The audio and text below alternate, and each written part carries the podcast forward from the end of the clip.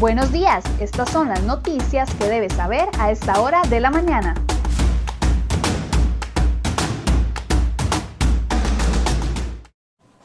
Hola, ¿qué tal? Muy buenos días. Gracias por acompañarnos en Serie Hoy Noticias. Vamos de inmediato con la información que hemos preparado para ustedes el día de hoy en la portada de cerehoy.com.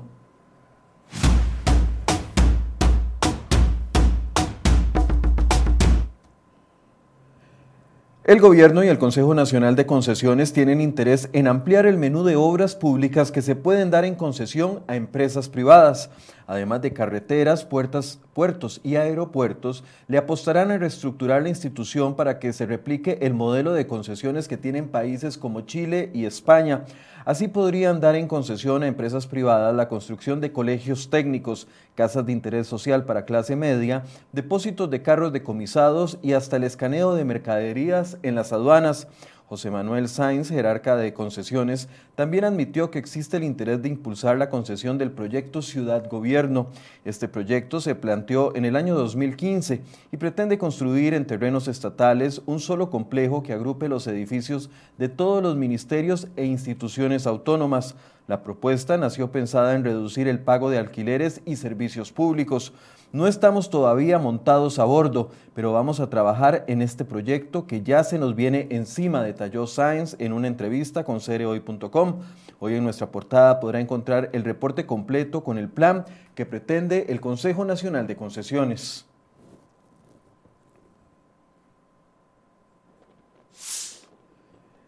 Y a partir de hoy, martes, quedan suspendidas por completo y por tiempo indefinido todas las obras de construcción en la ruta Circunvalación Norte.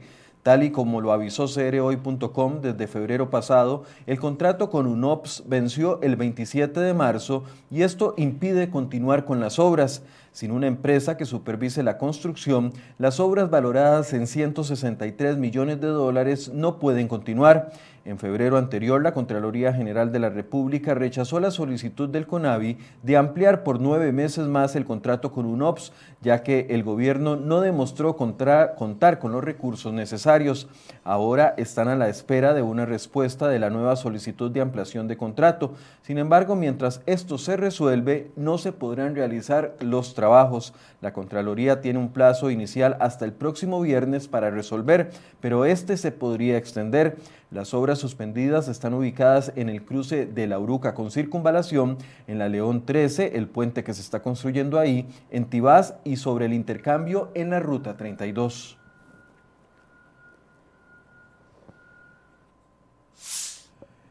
Y otra de nuestras portadas el día de hoy, como un intento fallido, describen los especialistas la estrategia para agilizar la vacunación planteada por el gobierno a partir de la Semana Santa. La nueva estrategia se propone reservar solamente una semana de segundas dosis y no tres semanas como se hacía anteriormente. La caja aún no da a conocer la cantidad de primeras y segundas dosis aplicadas y se, se cumplió con el objetivo de inmunizar a 75 mil personas durante los días santos.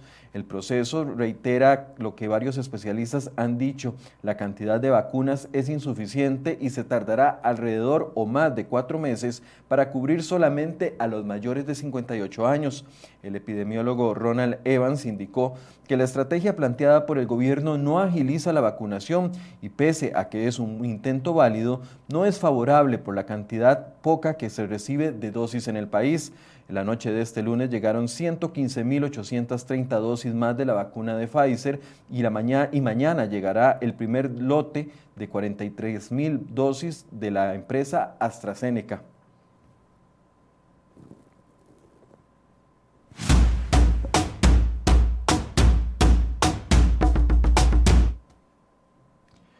La Fiscalía Adjunta de Fraude y Cibercrimen busca estrategias para luchar contra abogados notarios que cometen fraudes con propiedades de terceros. Actualmente las autoridades judiciales investigan al menos 70 casos de presuntas estafas con terrenos robados a personas nacionales y extranjeros. El Ministerio Público está preocupado ante el incremento de casos y porque han detectado el reclutamiento de notarios por parte de las redes ligadas al cibercrimen. Según el fiscal adjunto de fraudes, Miguel Ramírez, durante el año 2020 realizaron 33 acusaciones contra diferentes abogados que ponían su sello para traspasar lotes y fincas de manera ilícita. Se han identificado estafas con terrenos valorados en más de 100 millones de colones en zonas de alta plusvalía en sectores turísticos, principalmente en Guanacaste, Punta Arenas y Limón.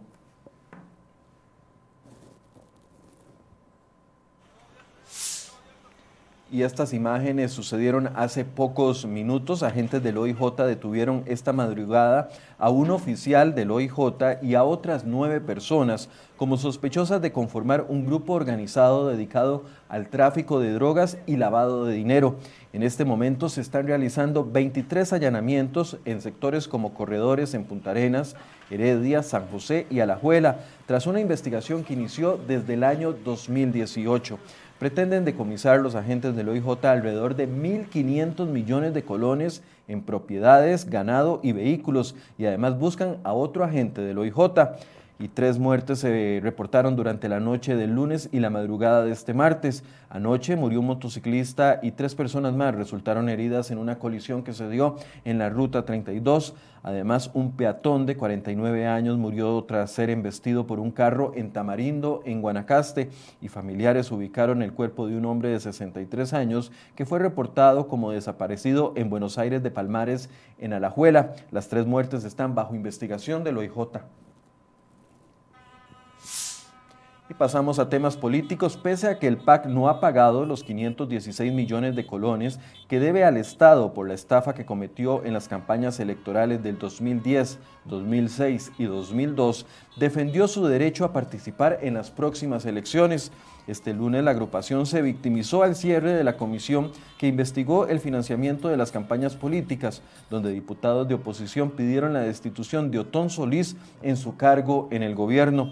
La diputada del PAC, Catalina Montero, defendió al partido y aseguró que tiene la moral suficiente para postular candidato presidencial para el 2022 y también candidatos a diputados. En otros temas legislativos, la fracción de Liberación Nacional anunció que el próximo 12 de abril definirá si tendrá un candidato para la presidencia del Congreso. En el PLN se escuchan nombres como el de la diputada Silvia Hernández o el diputado Warner Jiménez, quienes aspiran a ser presidentes del Congreso en el último año de gestión. Este lunes los diputados continuaron con la discusión del proyecto de ley de empleo público y aprobaron sesiones dobles diarias para acelerar el proceso.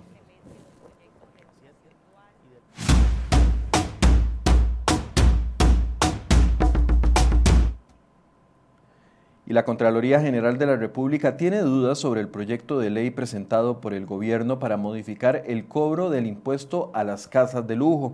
La iniciativa busca grabar con un 0.5% anual todo inmueble con una construcción sea habitada de recreo o deshabitada cuyo costo supere los 144 millones de colones.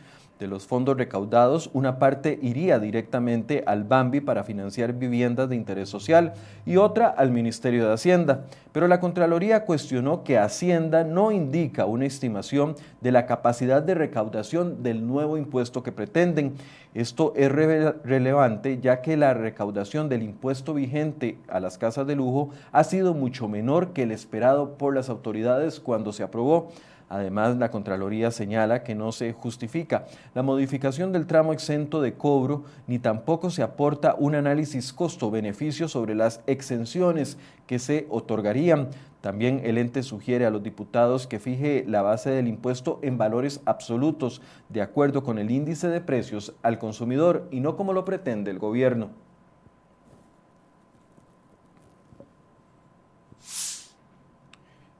Y la economía de los Estados Unidos crecerá este año un 6.5% de su Producto Interno Bruto y esto trae buenas pero también malas noticias para Costa Rica. Por un lado, la buena noticia es que al ser Estados Unidos el principal socio comercial del país, podrá comprar mayor cantidad de productos en suelo nacional. Sin embargo, existe otro riesgo que no deja de preocupar a economistas y analistas. La bonanza en Estados Unidos puede implicar un aumento en las tasas de interés y arrastrar a un encarecimiento del crédito para Costa Rica que requiere el país para financiarse. Las tasas de interés actualmente se mantienen en un piso de 0.25%, que es el mismo nivel del shock pandémico. Y aunque la administración de los Estados Unidos afirma que ese nivel se mantendría hasta 2023, analistas en ese país prevén que las tasas comiencen a subir a finales del 2021 o a inicios del 2022. En la portada de cereoy.com podrá encontrar un informe completo con opiniones de analistas financieros.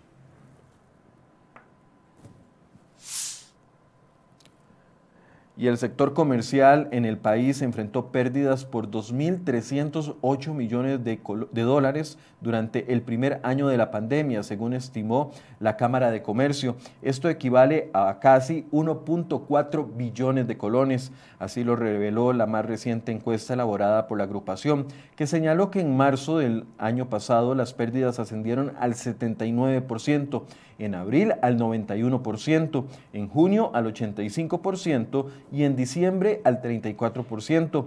En términos generales, 7 de cada 10 empresas reportaron haber tenido pérdidas en este periodo, mientras el 59% de las empresas se encuentran operando totalmente, el 35% lo hace de manera parcial y el 6% se mantiene aún en un cierre total, detalló Jairo Mena, asesor económico de la Cámara de Comercio. Según esta Cámara, una de las principales preocupaciones sigue siendo el crédito, pues al menos el 44% de las empresas afirma que aumentaron sus deudas y solo el 37% logró renegociar sus préstamos.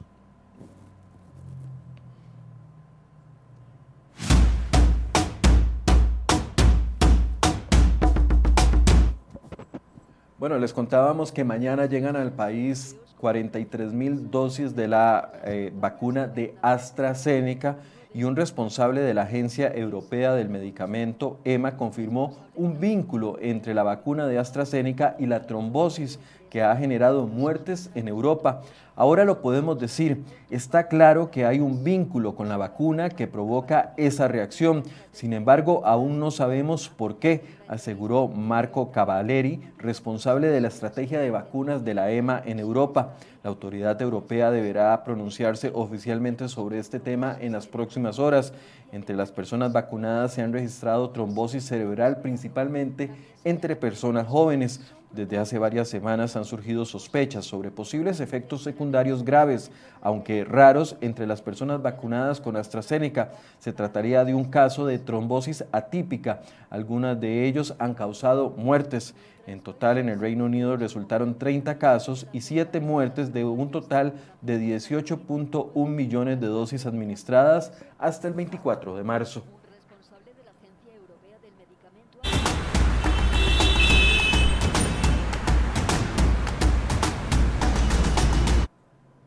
Mientras hacemos un recorrido por el tránsito, aprovechamos para saludar a las personas que nos están acompañando en este resumen de noticias este martes, a Tony Cubero, a Daniel Jiménez, a Ney Ríos, que nos dice buenos días, Jonathan Navarro, que nos saluda desde Alajuela, a Gerardo Soto, que también nos está hablando del problema de las expropiaciones, y a doña Julieta Cavalini, entre otros. Ahí vemos el sector de Taras en Cartago, donde hay un poco de presa en camino hacia San José.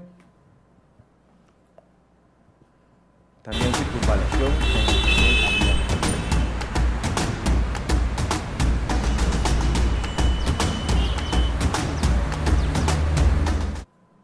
Bien, así llegamos al final de este resumen de noticias. Los invitamos como siempre para que ingresen a cereoy.com y puedan leer las informaciones completas, ver los gráficos, compartir estas informaciones. Y los invito para que a las 8 de la mañana se conecten con nosotros en Enfoques. Hoy vamos a tener a otro precandidato presidencial preguntándole las propuestas claras que tienen para la reactivación de la economía, la reactivación del empleo y sobre los temas más polémicos del país. Así que los invito para que me acompañen a hacer esta entrevista en conjunto a partir de las 8 de la mañana. Muy buenos días.